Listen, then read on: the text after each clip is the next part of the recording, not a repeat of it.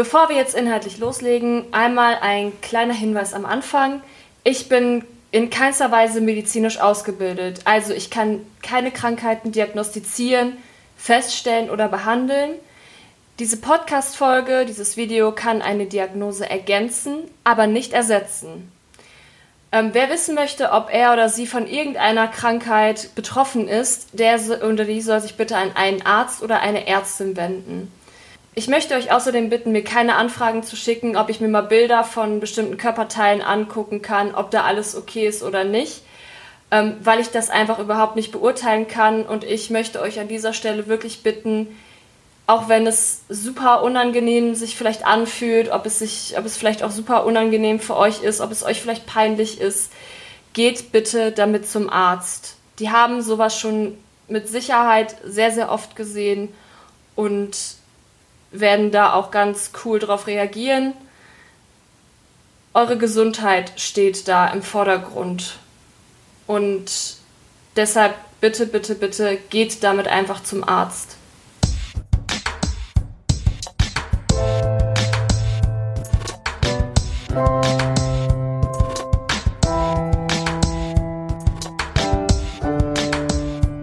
Damit herzlich willkommen zu einer neuen Folge vom Sexualpädagogisch wertvollen Pod- und Videocast.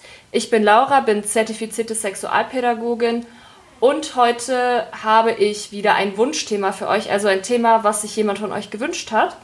Und zwar soll ich mal ein bisschen über das Klinefelter-Syndrom sprechen. Was das genau ist, das werde ich euch jetzt verraten.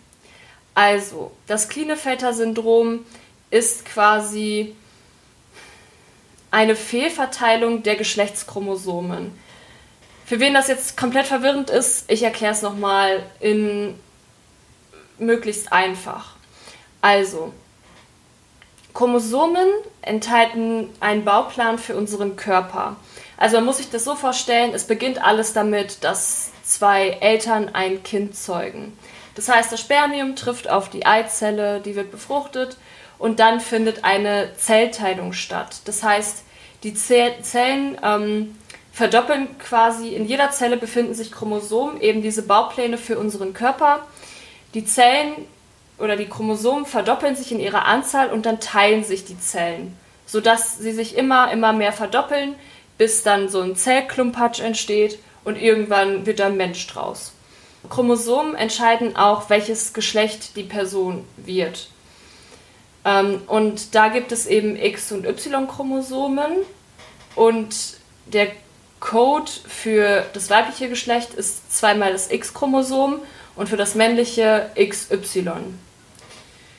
Bei Klinefelter-Personen ist es aber so, dass die ähm, Chromosomen fehlverteilt wurden. Somit hat eine Klinefelter-Person die Chromosomkombination XXY, also ein zusätzliches X im Chromosomensatz bei 80 Prozent der Personen besteht diese Kombination XXY, die vom Klinefelter-Syndrom betroffen sind. Bei den anderen 20 Prozent sind andere Kombis vorhanden.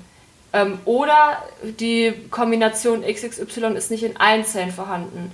Andere Kombis sind zum Beispiel mehrfach das XY oder XXYY. Das kann alles auch vorkommen. Vom Klinefelter-Syndrom sind etwa ein bis zwei von 1000 Neugeborenen betroffen. In Deutschland sind es etwa 80.000 Menschen. Und das Klinefelter-Syndrom ist eine der häufigsten Formen von angeborenen Chromosomenstörungen. Und welche Folgen hat es jetzt für die betroffene Person? Also, Klinefelter-Personen haben im Regelfall kleine feste Hoden. Ähm, die beinhalten wenige oder keine zeugungsfähigen Spermien. Also meistens sind Klinefelter-Personen unfruchtbar. Die Hoden bilden wenig Testosteron, man nennt es auch das männliche Geschlechtshormon. Und dadurch tritt die Pubertät auch verzögert ein. Es gibt aber auch äußerlich sichtbare Symptome, die aber nicht bei allen Betroffenen vorkommen müssen. Das sind zum Beispiel die geringe Ausbildung von Bartwuchs und Intimbehaarung, der Stimmbruch bleibt aus, ähm, das Längenwachstum wird nicht gebremst von den Hormonen Deshalb sind Betroffene häufig sehr groß, aber haben normale, in Anführungsstrichen, Körperproportionen. Ähm, eine Brustbildung ist möglich, ähm, errötete, verfaltete Ellenbogen und ab dem 20. Lebensjahr lassen sexuelle Erregbarkeit nach und es sind Störungen der Erektion möglich. Bei Klinefelder Personen kommen bestimmte Krankheitsbilder häufiger vor. Zum einen nennt sich das das metabolische Syndrom. Das ist quasi die Kombination aus einem stammbetonten Übergewicht, einem Bluthochdruck erhöht und einem erhöhten Blutzucker und erhöhten Blutfettwerten. Außerdem besteht ein erhöhtes Risiko für Knochenschwund und Blutarmut und Blutgerinnsel. Klinefelder Personen können Schwierigkeiten bei der Motorik und Sprachentwicklung haben und auch Schwierigkeiten beim Lernen und Erlernen des Sozialverhaltens.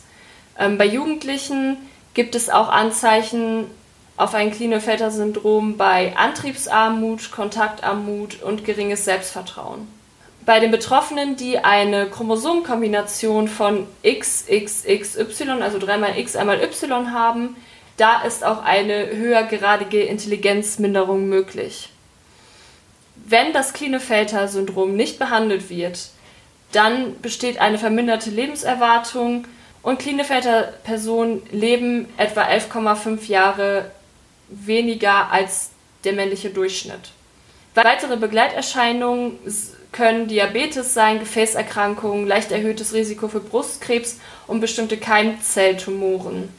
Ich hatte ja anfangs auch schon gesagt, dass eine Unfruchtbarkeit sehr, sehr wahrscheinlich ist. Ähm, allerdings ist es nicht hundertprozentig ausgeschlossen, dass Personen mit äh, dem Klinefelter-Syndrom Kinder bekommen können. Aber auf dem natürlichen Wege ist es eher selten.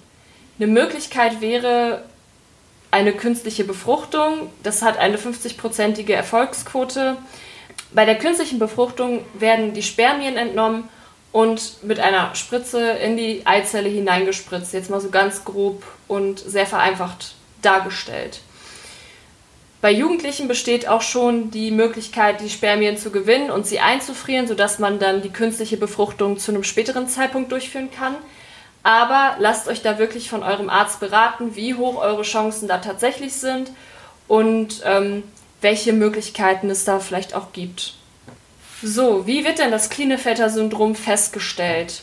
Also, man kann es bereits auch vor der Geburt des Kindes schon feststellen, bei der Fruchtwasseruntersuchung. Ähm, bei Kindern und Jugendlichen wird es meistens dann festgestellt, wenn sie eine verzögerte Pubertät haben.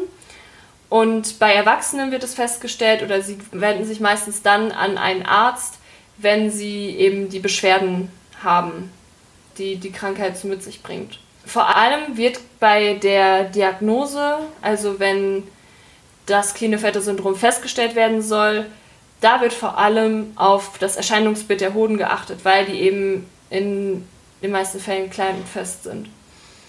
Es werden die Begleiterkrankungen, die ich genannt habe, beobachtet und zunächst erfolgt dann auch erstmal eine Verdachtsdiagnose aufgrund der Symptome und danach findet eine klinische Untersuchung statt. Bei dieser klinischen Untersuchung wird dann ein Kariogramm erstellt. Ähm, ein Kariogramm ist quasi so eine Abbildung des gesamten Chromosomensatzes. Also die Chromosomen, die, die du quasi in deinem Körper hast, werden dann bildlich dargestellt. Und dadurch wird dann quasi dieser Chromosomensatz untersucht. Ähm, das passiert, indem die Zellen von der betroffenen Person entnommen und untersucht werden. Und da kann man dann auch schon erkennen, dass es eben diese Chromosomenverteilung gibt, die halt dieses Klinefelter-Syndrom begünstigen. Mhm. Außerdem wird die Samenflüssigkeit, also das Sperma, untersucht, ein Blutbild wird gemacht, ähm, Hormone werden gemessen, die Knochendichte wird gemessen und es wird auch nach einer Zuckerkrankheit gesucht. Ein Viertel der Personen, bei denen eine Verdachtsdiagnose gestellt wurde, wird dann auch das Klinefelter-Syndrom endgültig diagnostiziert, also bei einem Viertel. Das Erscheinungsbild des Klinefelter-Syndroms fällt sehr unterschiedlich aus. Deshalb bleibt bei schätzungsweise drei Vierteln der Personen, die tatsächlich erkrankt sind, die Diagnose unerkannt. Ähm, eine andere Quelle sagt auch nochmal, dass von den 8000 Betroffenen 10 bis 15 Prozent diagnostiziert wurden. Also bei vielen Viele haben das, aber denen ist das nicht klar, dass sie das haben. Wie wird denn das Klinefelter-Syndrom behandelt?